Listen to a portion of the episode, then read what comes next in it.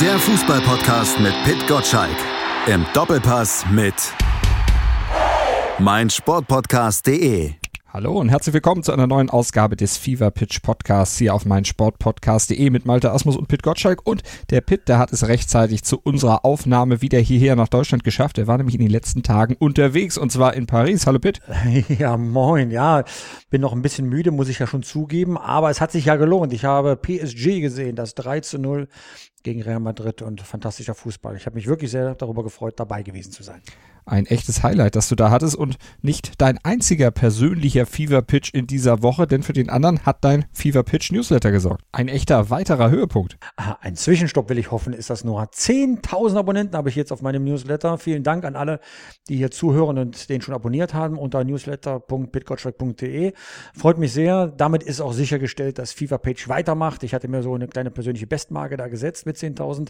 Also 2020 geht es dann weiter und hoffentlich genauso erfolgreich und genauso an ansteigend. Ja, Dankeschön. Und so ansteigend ist hoffentlich dann auch die Hörerzahl bei uns im Podcast hier noch in den nächsten Ausgaben. Da würden wir uns natürlich dann auch drüber freuen, wenn ihr uns weiter eifrig hört und natürlich auch bei iTunes die ein oder andere Bewertung mal da lasst und uns eine kleine Rezension schreibt. So, aber jetzt erstmal genug der Werbung. Ein anderer, der hat in dieser Woche auch seinen Siedepunkt erreicht. Uli Hoeneß nämlich, der hat vor einigen Tagen dann sich ziemlich echauffiert, seinen eigenen Fever-Pitch erreicht und kocht seitdem munter vor sich hin. Marc-André Terstegens öffentliche Forderung nach mehr Länderspiel einsetzen, die hatte Hoeneß nämlich ein bisschen auf die Palme gebracht. Wir hören mal rein. Er hat überhaupt keinen Anspruch äh, dort zu spielen. Manuel Neuer ist die Nummer eins. Da gibt es doch gar keine Diskussion für irgendjemand auf der Welt daran zu zweifeln, dass Manuel Neuer bei uns in Deutschland für im Tor steht. Kurz vor dem Ruhestand, Pitt, da dreht die Abteilung Attacke bei Bayern offenbar nochmal auf. Naja, äh, erstmal ist es ja rechtens, wenn er sich schützend vor seine Spieler stellt. Äh, Manuel Neuer ist seit 2011 beim FC Bayern und genießt natürlich auch die Schutzfunktion seines, äh, äh, seines Präsidenten. Alles soweit in Ordnung, nur der Ton macht die Musik. Äh, weil Hoeneß hat ja in zwei Wortbeiträgen nicht nur Neuer angepriesen, das ist völlig okay, sondern auch Ter Stegen runtergemacht so, als sei er ein, ein Niemand und vergisst dabei völlig, dass, äh, dass Testegen über Jahre jetzt ähm, Topleistungen beim FC Barcelona bringt, Topleistung gebracht, als äh, Neuer ausgefallen ist vor der Weltmeisterschaft und komplett kollegial sich verhalten hat, als äh, Neuer trotz mangelhafter Vorbereitung bei der WM im Tor gestanden hat. Also äh, deswegen Testegen so anzumachen, halte ich für komplett falsch und eigentlich auch der eigentliche Witz bei der ganzen Geschichte, dass Hönes sich so weit aus dem Fenster lehnt, war ja gar nicht nötig. Und nicht nur Testegen hat sein Fett weggekriegt, auch die Medien und die Oberen im DFB. Deren Stärke ist ja immer, sich im in den Wald zu gehen und zu pfeifen. Also über Höhnes Wut und was dahinter stecken könnte, da hören und sprechen wir gleich noch mehr hier im Fever Pitch Podcast ganz ausführlich. Außerdem geht es heute noch um Schiedsrichter, um die neue Handspielregel, die gelben Karten für Trainer und natürlich den Videoassistenten. Und das besprechen nicht Pitt und ich allein, sondern wir haben uns da noch einen echten Schiedsrichter-Experten in die Sendung geholt. Alex Feuerherd, nämlich vom Blog und Podcast Colinas Erben, der ist heute bei uns. Er ist quasi der Twitter-Schiri der Nation und erklärt dort auf Twitter Woche für Woche die Pfiffe seiner Kollegen und das übrigens nicht nur ausschließlich pro Schiri, sondern durchaus auch kritisch. Und kritisch, das sind wir auch bei FIFA Pitch hier auf Sportpodcast.de. Heute so ein bisschen im Uli-Style. Wir werden den Leuten schon mal ein bisschen Feuer geben, ja? Das können wir. Hören, was andere denken. Auf meinsportpodcast.de Fever Pitch Podcast auf meinsportpodcast.de mit Malte Asmus und Pit Gottschalk. Ja, wer ist die Nummer eins im Tor der deutschen Nationalmannschaft? Diese Frage wird seit gut einem Jahrzehnt eigentlich nur mit einem Namen beantwortet, Manuel Neuer. Doch mittlerweile, da regt sich auch Opposition. Marc-André Terstegen nämlich, der meldet nach konstant starken Leistungen beim FC Barcelona Ansprüche an. Nur als Reservist zur Nationalmannschaft zu fahren, dazu hat er mittlerweile keine Lust mehr. Soweit, so doch eigentlich legitim, oder Pitt? Natürlich, ähm, das wollen wir doch. Wir wollen doch Spieler haben, die aus der zweiten Reihe in die erste Elf drängen und dazu gehört auch eben ein Torwart, ob berechtigt oder nicht. Die Ambition muss er haben. Was wäre er für ein Torwart, wenn er sich einfach nur auf die Bank setzen würde, würde sagen, ich habe mit dem Ganzen da auf dem Rasen nichts zu tun. Nein, er macht dem, dem Neuer Feuer unterm Hintern und das äh, ist gut so, weil dadurch kann auch nur Neuer äh, besser werden.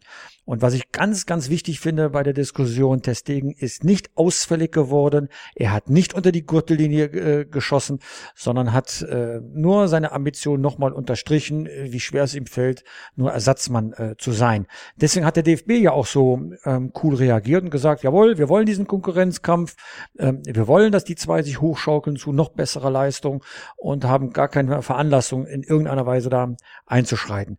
Und diese Haltung ähm, vom DFB finde ich komplett nachvollziehbar und macht umso lächerlicher, äh, was Hoeneß gesagt hat. Dass der Hoeneß so eine Attacke gegen den DFB reitet, macht äh, hinten und vorne keinen Sinn. Uli Hoeneß hat nämlich mehrere Baustellen aufgemacht rund um dieses Ter-Stegen-Thema. Der hat einmal natürlich kritisiert, dass sein Spieler Manuel Neuer von Ter Stegen in Frage gestellt wird und das vor allen Dingen dann auch öffentlich in einem Interview. Hoeneß äußerte sich so. Wenn jemand in unserer Gesellschaft, äh, vor allem in einer Gemeinschaft, äh, eine Fußballmannschaft ist für mich eine sehr große Gemeinschaft, wenn einer ein Problem hat, dann muss er mit den Verantwortlichen reden und nicht mit den Medien. Denn da, was daraus entstehen kann, hat man jetzt wieder mal sehr lehrreich gesehen und äh, dem wollten wir jetzt, glaube ich, einen Riegel vorschieben und haben es auch öffentlich gemacht. Also irgendwie eine Haltung, die dann nicht ganz dem entspricht, was Hönes da sagt. Äh, Wasser predigen, Wein saufen.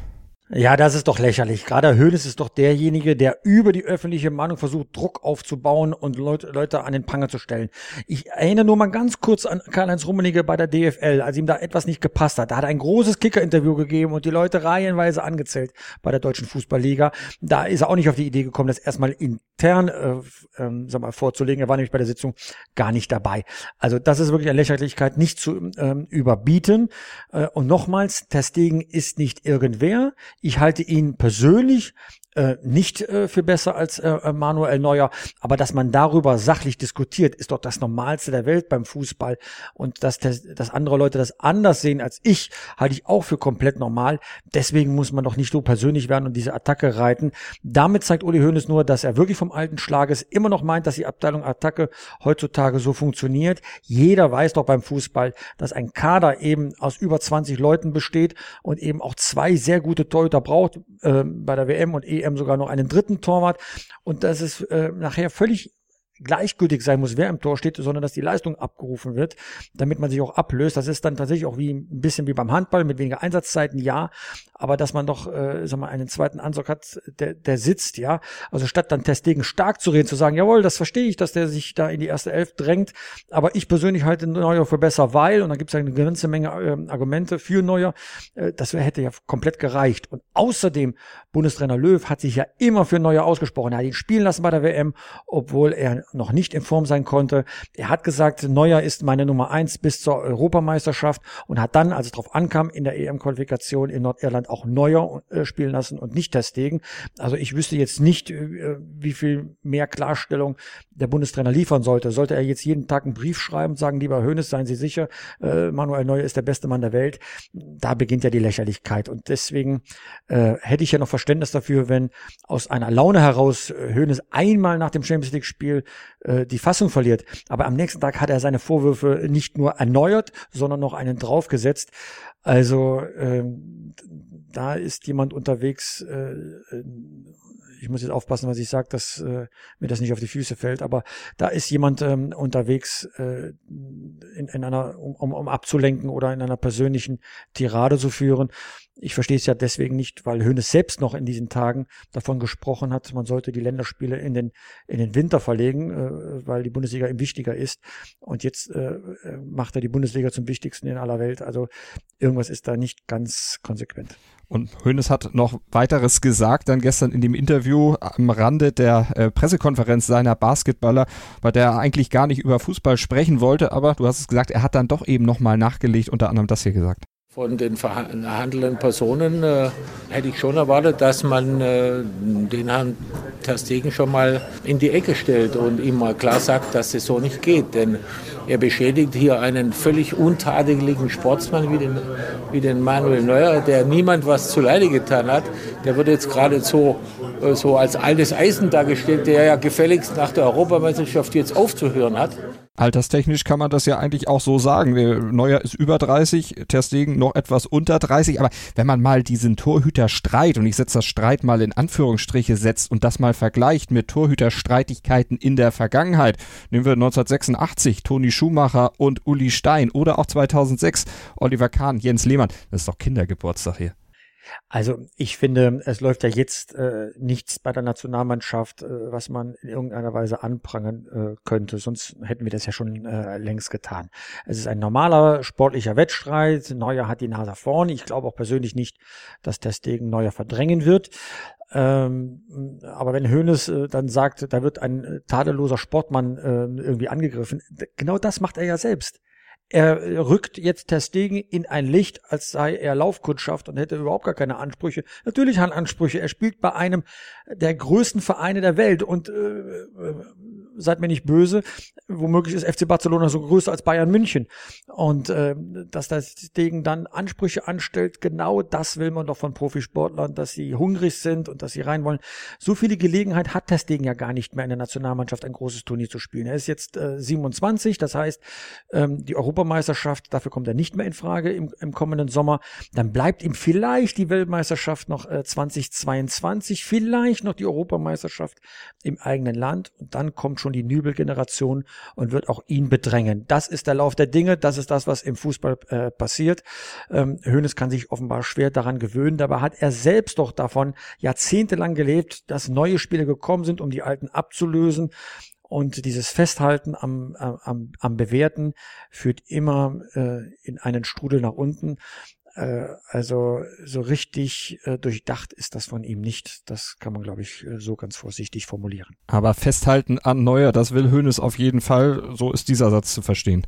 Da werden sich manche noch wundern. Wenn es so weitergeht, spielt er in fünf Jahren noch. Und dann hat der Tastegen wahrscheinlich schon einen grauen Bart. Wenn man jetzt nochmal drauf guckt, er hat in diesem Interview oder in diesen Interviews ja auch gesagt, wir werden es in Zukunft uns nicht mehr gefallen lassen, dass unsere Spieler hier beschädigt werden. Wie viel äh, aus dem Frühjahr spielt denn da noch rein aus deiner Sicht? Die Ausbotung damals von Müller, Boateng und Hummels man muss sich die Situation so vorstellen, dass Hoeneß immer die Kontrolle behalten möchte. Kontrolle behalten heißt, er steuert und gestaltet die Dinge, die passieren im deutschen Fußball. Und plötzlich passiert etwas, was er eben nicht mehr im Griff hat. Da ist ein Bundestrainer, der sagt, auf diese drei Bayern-Spieler möchte ich verzichten. Und Hoeneß kann nichts dagegen tun. Das hat man schon in Mitte der Nullerjahre erlebt, als äh, Oliver Kahn rausgeflogen ist aus dem Tor der Nationalmannschaft und Jens Lehmann die Chance äh, bekommen hat. Da hat er auch gezetert und geschimpft, ja. Äh, das ist immer, sag mal, dieselbe Methode. Er kann etwas nicht mehr in den Händen halten. Es entgleitet ihm, also fängt er an äh, zu poltern. Und das ist das, was ihn stört. Grundsätzlich hat er doch zu erkennen gegeben, wie er die Nationalmannschaft steht, äh, sieht. Ähm, die Nationalmannschaft ist für ihn ein Störfaktor in seinem Bundesliga-Betrieb. Also äh, redet er doch so, wie es ihm gerade passt. Man kann das opportunistisch nennen, man kann das dort aufbrausend nennen. Ich möchte bei der Formulierung bleiben. Es ist nicht durchdacht, was er da äh, von sich gibt. Es steckt schon ein gewisses Kalkül dahinter, weil wenn er hm, aus der Kabine kommt nach einem Fußballspiel, dann ist da die Mixzone, da warten die Journalisten, da gibt es einen ganz kleinen Weg entlang äh, der Wand, da stehen meistens noch so Werbeflächen dazwischen, da kann er sich so rausstellen, um nicht angesprochen zu werden und wenn ihn doch ein Reporter anspricht, sagt er, ich sag heute nichts, äh, fragt die anderen und so weiter. Wenn er sich also ans Gitter stellt und den Reportern Rede und Antwort äh, steht, wie er das da äh, jetzt getan hat bei der Champions League, dann tut er das ganz bewusst, um dort ein Zeichen zu setzen. Das ist das Aufbrausen eines großen weißen Mannes, der sagt, ich möchte noch bestimmen, was hier, äh, was hier läuft. Aber er wird sich an den Gedanken gewöhnen müssen, äh, dass das nicht mehr so ist. Ich persönlich äh, bekomme damit einen Einblick wie das wohl so ist, wenn er das Amt nicht mehr hat. Er mhm. wird dann auch diese Situation so nutzen und da seinen Senf dazugeben, wenn ihm etwas nicht passt. Da braucht auch kein Amt dafür. Wir werden noch viel Spaß mit Uli Hoeneß haben, auch wenn er nicht mehr Präsident des FC Bayern ist. Und Uli Hoeneß sagte unter anderem auch das noch. Wenn man in der heutigen Medienwelt lebt, das habe ich ja zu Genüge erlebt, muss man wissen, was man anrichtet. Er meinte damit Ter Stegen, weil der angefangen habe, diese Diskussion loszutreten, aber man muss diesen Satz natürlich auch auf ihn selbst beziehen. Jetzt hattest du vorhin schon gesagt, na, er versucht da vielleicht auch von irgendwas abzulenken. Glaubst du, dass es auch vielleicht mal wieder so ein Deckmantel und das wäre ja typische Höhnes-Taktik ist, um die ja, sportlich doch aktuell nicht besonders rosige Lage beim FC Bayern. Der Saisonstart war alles andere als so, wie man sich das erhofft hat. Ein bisschen zu verdecken, ein bisschen zu bemänteln, denn sportliche Fragen auch nach diesem Sieg gegen Belgrad, die sind ja dann kaum noch nötig gewesen, weil diese Thematik rund um Ter Stegen, dieses Poltern von Hoeneß eigentlich alles überlagert hat. Naja, indem man sich einen gemeinsamen Feind sucht oder ein Feindbild besser gesagt, ähm, schließt man auch die Reihen im eigenen Verein. Ja, er hat versucht, äh, dort, äh, sag mal, eine Geschlossenheit zu demonstrieren. Geschlossenheit insofern, dass er sich schützend vor seine Spieler stellt, wenn Angriffe von außen kommen. Das ist so ein exemplarisches äh, Ding von ihm, äh, um zu zeigen, ich bin vor, für euch da. Ja. Ähm, bei mir gehen dann sofort alle Alarmsignale an, dass ich sage, okay, ist dann vielleicht die Geschlossenheit äh, in den eigenen Reihen nicht mehr so da, so dass er diese Maßnahme ergreift? Oder ist das aus einer Emotion heraus entstanden? Sitzt da irgendwo ein Stachel im Fleisch, der ihn piesackt? Ja, mm, das lässt er ja so nicht ganz durchblicken.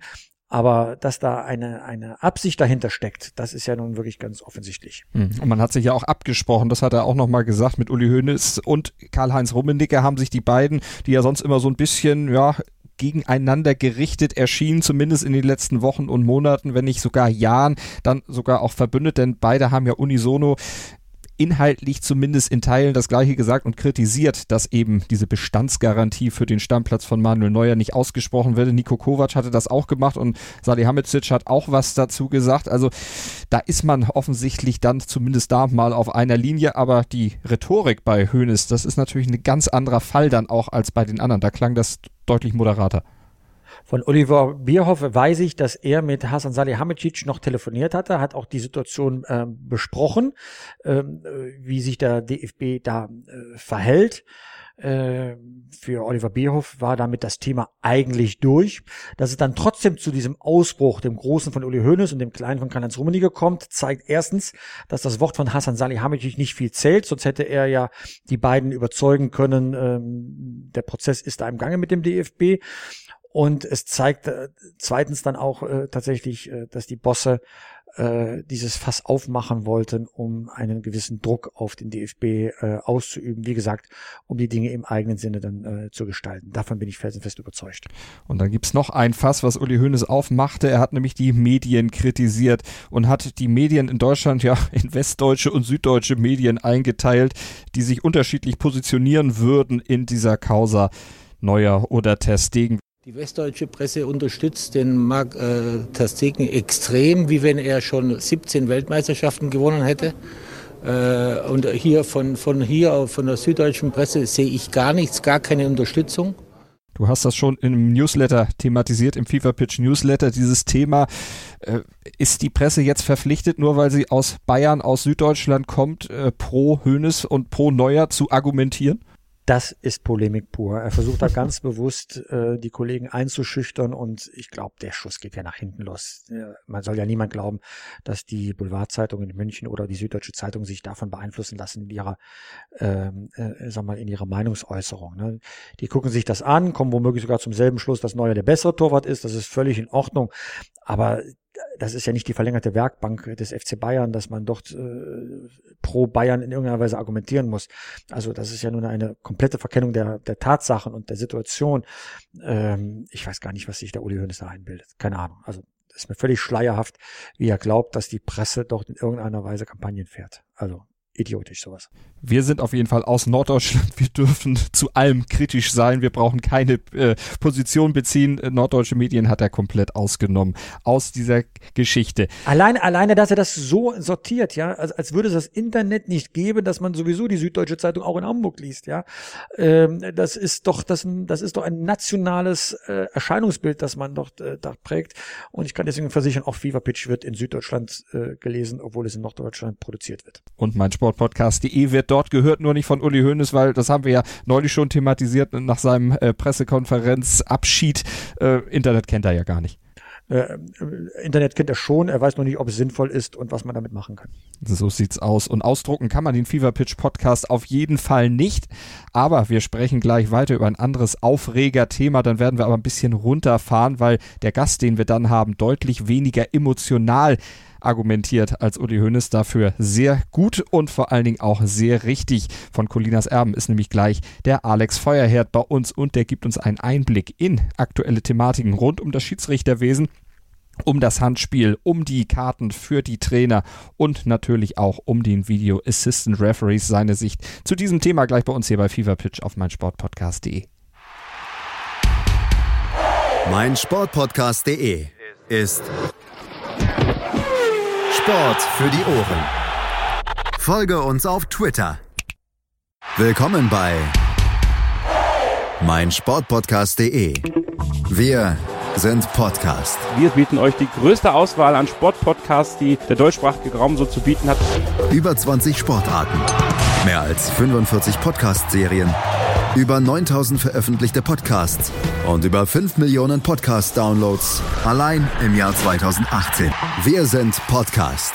Wir sind meinsportpodcast.de.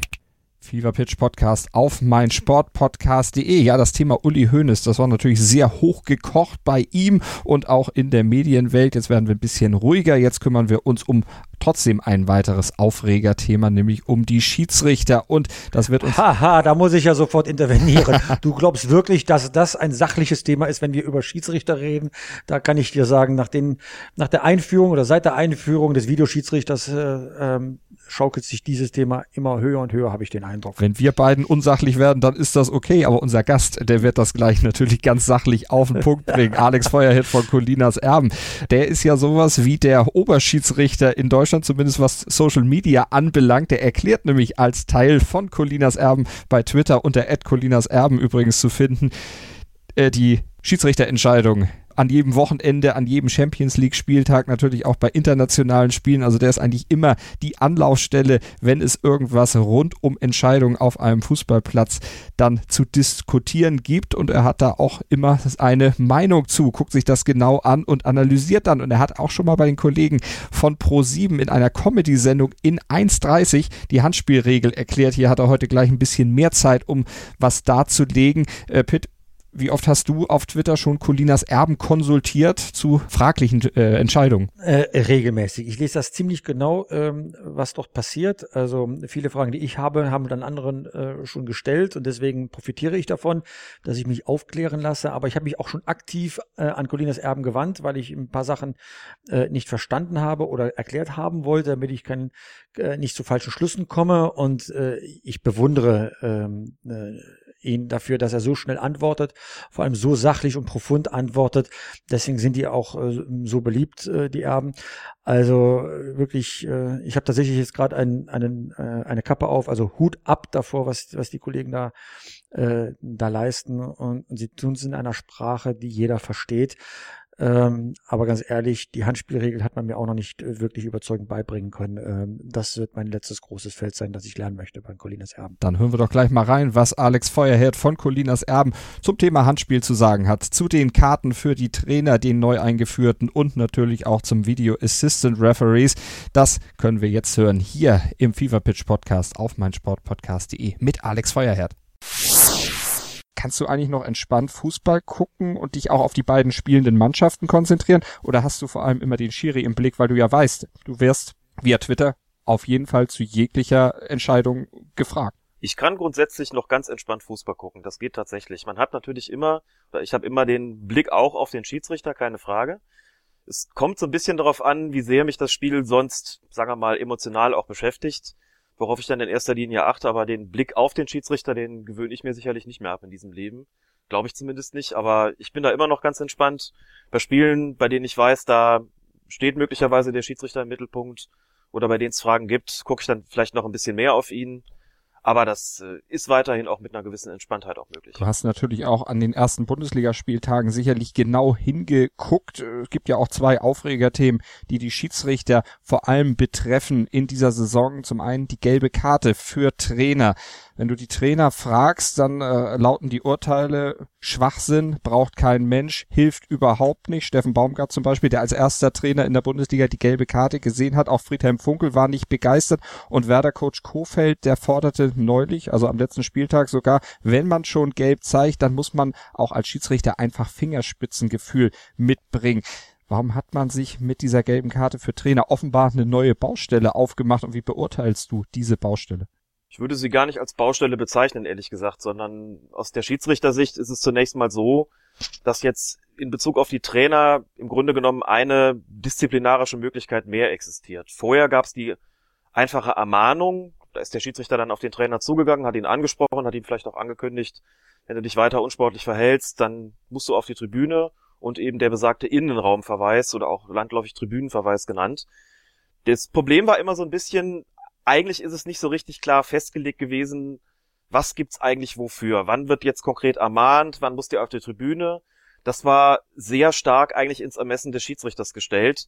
Das hat sich jetzt so ein bisschen geändert, auch dadurch, dass mit der gelben Karte jetzt eigentlich eine disziplinarische Möglichkeit, ich habe es ja schon angedeutet, dazugekommen ist. Also es gibt weiterhin auch die Ermahnung, die ganz normale Ansprache, wie bei Spielern auch.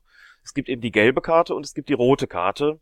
Oder wenn Trainer bereits verwarnt ist mit der gelben Karte und das Ganze dann nochmal macht, dann kann er auch mit Gelb-Rot von der Bank geschickt werden.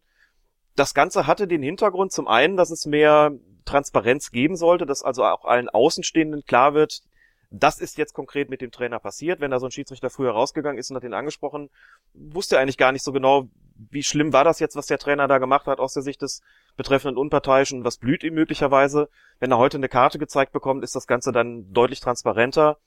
Im Grunde genommen ja so, wie es bei den Spielern auch der Fall ist. Ne? Bis 1970 gab es bei Spielern auch keine gelbe und keine rote Karte. Das ist dann zur WM im besagten Jahr eingeführt worden. Der erste Schiedsrichter, der eine gelbe Karte gezeigt hat, war ein Deutscher tatsächlich, Kurt Schenscher, ein Bundesliga-Schiedsrichter im WM-Eröffnungsspiel damals. Und das hatte damals den Grund, dass eben es Missverständnisse gegeben hat. Die sind bei Trainern vielleicht nicht ganz so möglich, aber ich finde es eigentlich ganz gut, dass diese Transparenz in Form der Karten jetzt gegeben ist. Und damit ist etwas einhergegangen, was, glaube ich, so ein bisschen für Aufregung gesorgt hat.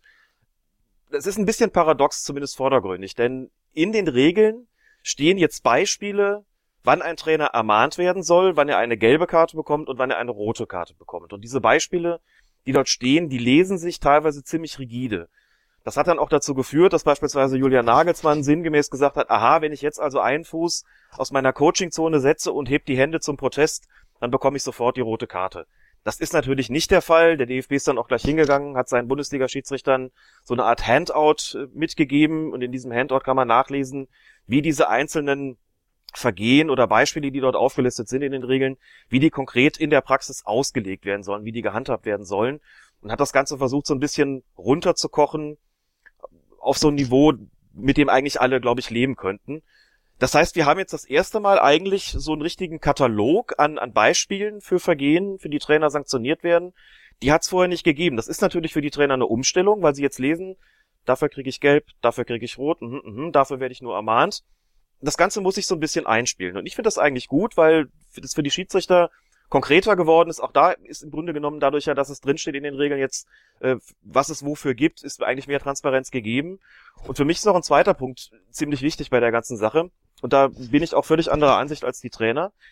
Die müssen nicht glauben, dass sie straffrei davonkommen, wenn sie bestimmte Dinge tun. Und dann heißt es immer, nicht nur von Trainerseite, man, Emotionen müssen doch erlaubt sein. Emotionen sind auch weiterhin erlaubt. Niemand will an irgendwelche Emotionen drangehen.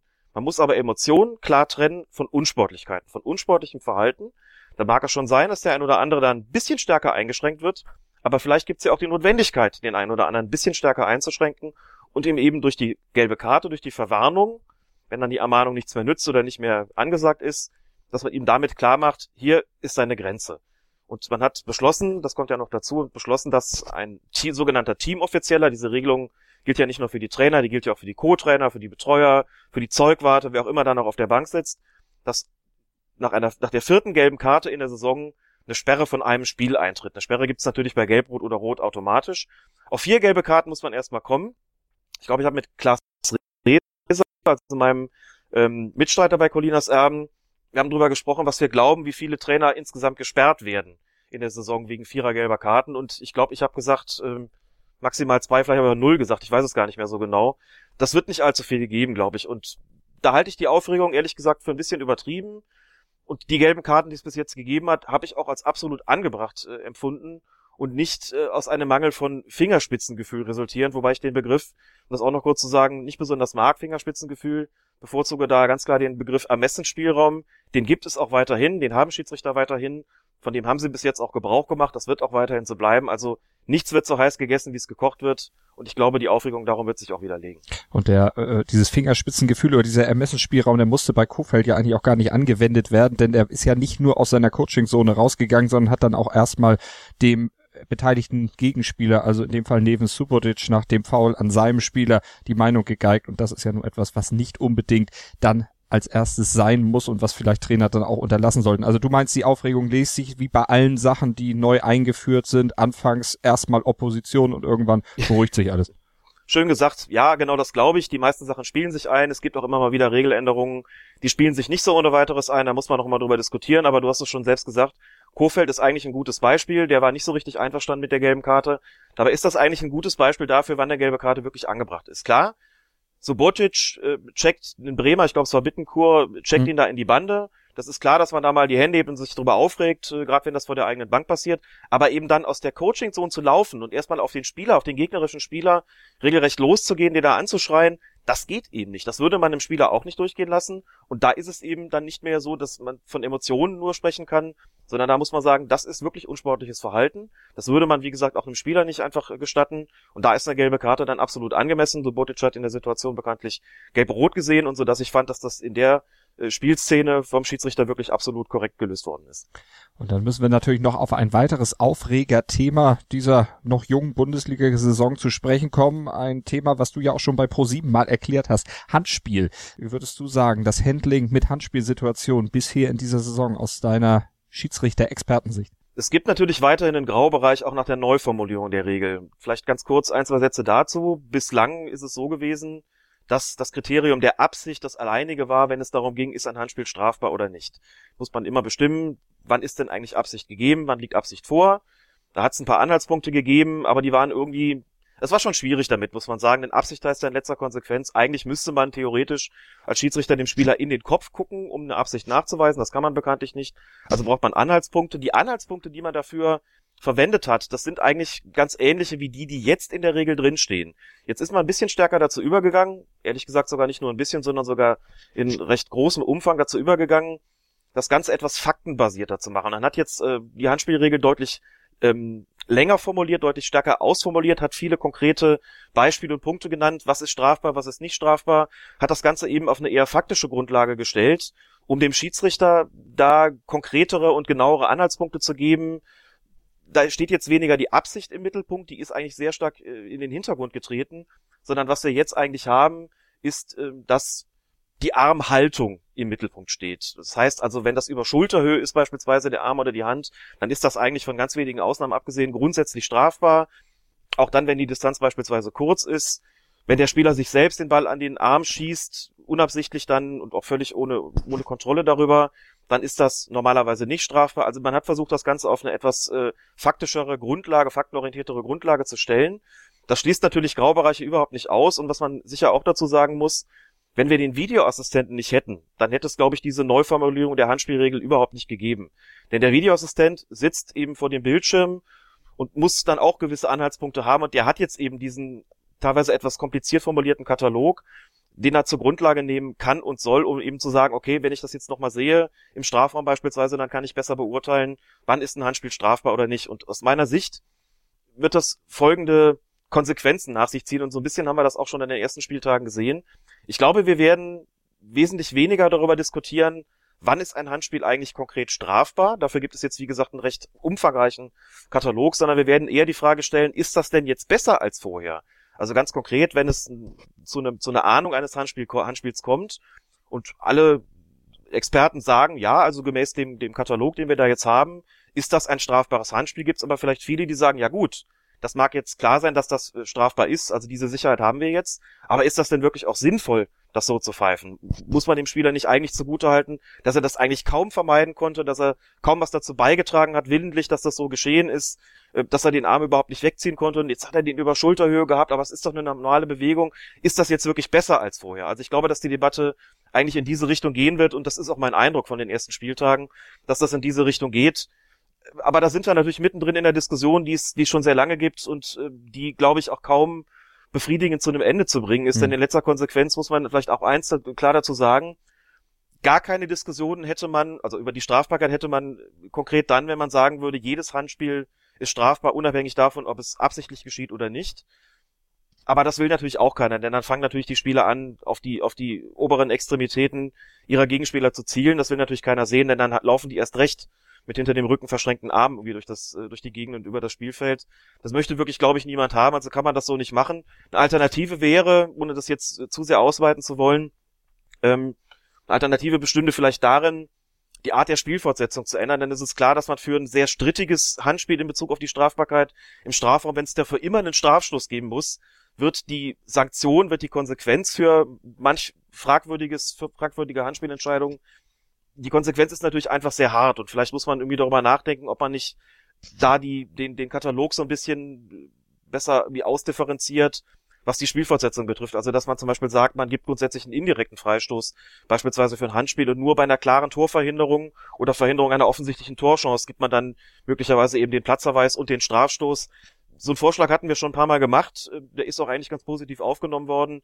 Allerdings völlig quer zu allen Regeln, die wir kennen. Aber wie gesagt, die Debatte wird uns, glaube ich, nicht loslassen, auch mit dieser neuen Handspielregelung, weil wir jetzt eben sagen, okay, wann strafbar ist, ist jetzt vielleicht klarer geregelt. Ob das jetzt auch wirklich besser ist, fairer ist, gerechter ist, darüber kann man sicherlich streiten. Diesen Streit wird es, glaube ich, auch weiterhin geben. Und gestritten wird auch weiter über den Video Assistant Referee. Du hattest ihn eben in Sachen Handspiel auch schon mal ins Gespräch gebracht. Klaus Hofmann, der Präsident des FC Augsburg, hat es in dieser Woche auch getan, nämlich auf der Jahreshauptversammlung seines Clubs. Da hat er sich zum VAR geäußert und gesagt, dass ihm der VAR in sehr vielen Fällen den Spaß am Fußball nehme und er hat drei Änderungen vorgeschlagen, die er sich vorstellen konnte. Zunächst hat er gesagt, er wolle, dass der Referee nur, nur bei ganz klaren Fehlentscheidungen eingreifen solle, so wie es eigentlich auch beschlossen wurde bei der Einführung. Und da sagte Klaus Hoffmann wörtlich, dann sollten wir es auch so machen. Greift der VAR zu oft an den falschen Stellen ein? Da müsste man den Kollegen mal fragen, was er sich dann eigentlich unter einer klaren und offensichtlichen Fehlentscheidung vorstellt. Denn genauso steht es ja im Protokoll drin. Soll ja nur bei klaren und offensichtlichen Fehlentscheidungen eingegriffen werden oder eben bei übersehenen Vergehen in den bekannten Fällen, in denen der Videoassistent da überhaupt eingreifen darf.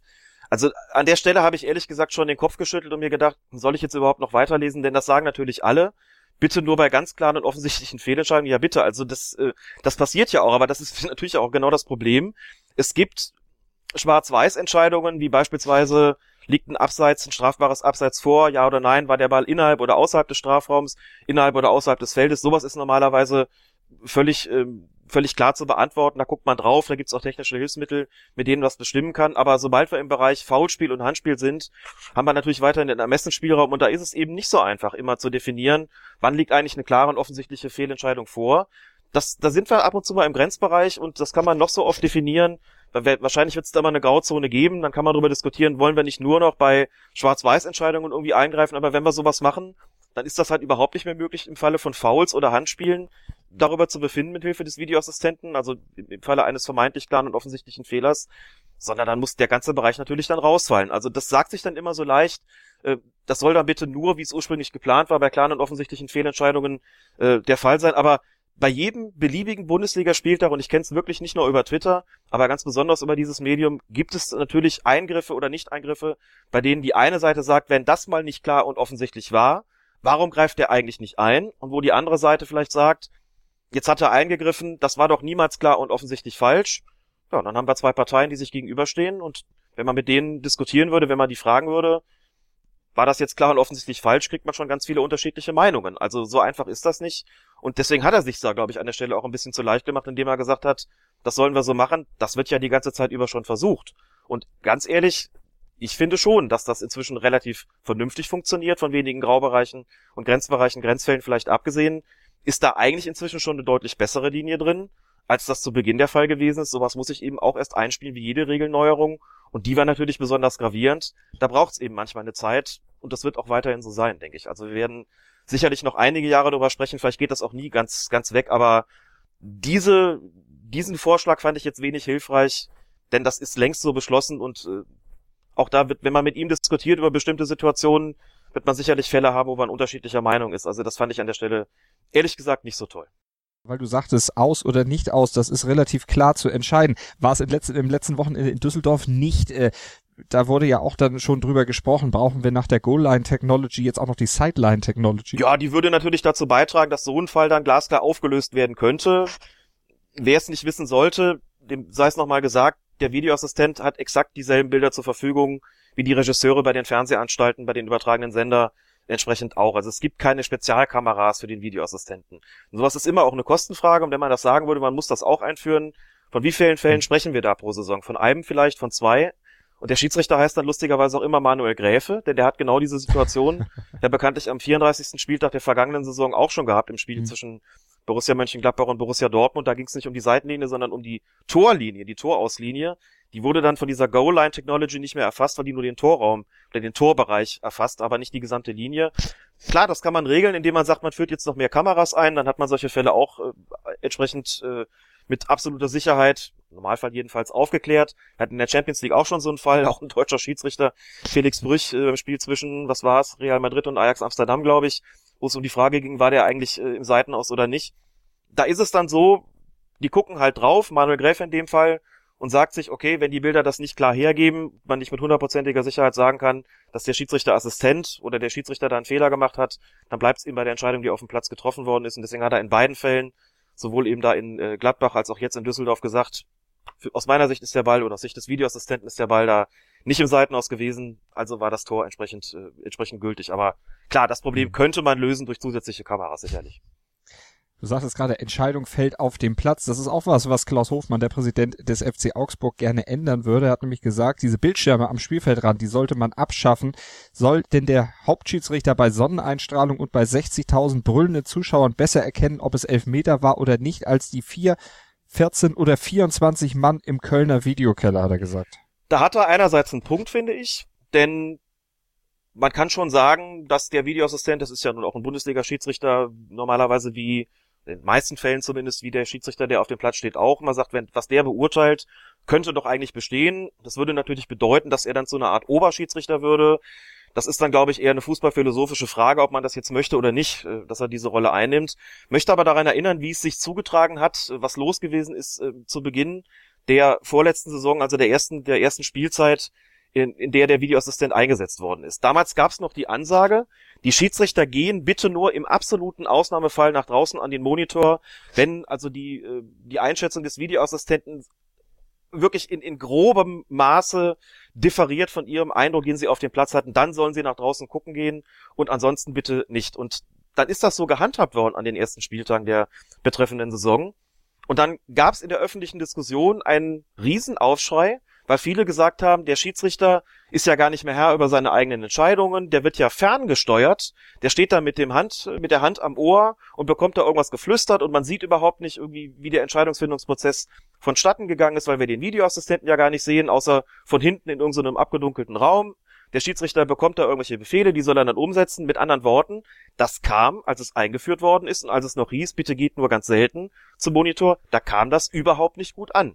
Und deswegen ist man dazu übergegangen, die ganze Angelegenheit neu zu regeln und eben zu sagen, bei den sogenannten faktischen Entscheidungen, den Schwarz-Weiß-Entscheidungen, da genügt es, wenn der Videoassistent ganz klar sagt, der Ball war im Aus oder es hat eine Abseitsposition vorgelegen, eine strafbare Abseitsstellung vorgelegen, dann muss der Schiedsrichter auch nicht mehr selbst gucken gehen. Aber bei allen subjektiven Entscheidungen, also im Graubereich, da soll er hm. rausgehen, das betrifft alle Foulspiele, alle Handspiele, wo es dann irgendwie möglicherweise zu einer Korrektur oder erstmal zu einem Review kommt. Da soll er eben nach draußen gehen und dann eben dieses On-Field-Review durchführen, um sich selbst ein Bild zu machen.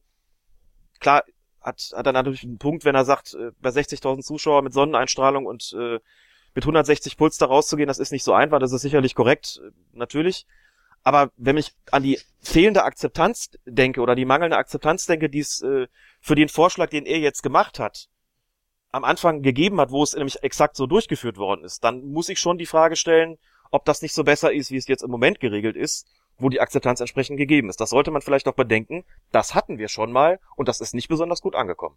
Was wir allerdings noch nicht hatten und was sicherlich sehr wünschenswert wäre, ist der dritte Vorschlag von Klaus Hofmann, den man umsetzen könnte. Strittige Szenen, nämlich auch dem Zuschauer im Stadion dann äh, zu präsentieren und nicht nur den Fernsehzuschauern. Das ist der einzige Punkt, bei dem ich wirklich vollkommen bei ihm bin. Das haben wir tatsächlich auch immer gefordert. Transparenz wäre eine schöne Sache und mehr Transparenz, größere Transparenz, als wir sie im Moment haben. wo eben die Bilder nicht im Stadion gezeigt werden. Das ist in England beispielsweise anders. In der Bundesliga haben wir das noch nicht. Das hat unterschiedliche Gründe, um das einfach nochmal in aller Kürze äh, zu nennen. Das ist nämlich eben nicht so, dass, wie viele glauben, der DFB das irgendwie verhindert. Nein, es sind tatsächlich in allererster Linie die Clubs selbst, die sich dagegen gesträubt haben. Das hat Jochen Drees, der Projektleiter für die Videoassistenten beim DFB auch nochmal gesagt, bei der Medienschulung zu Saisonbeginn.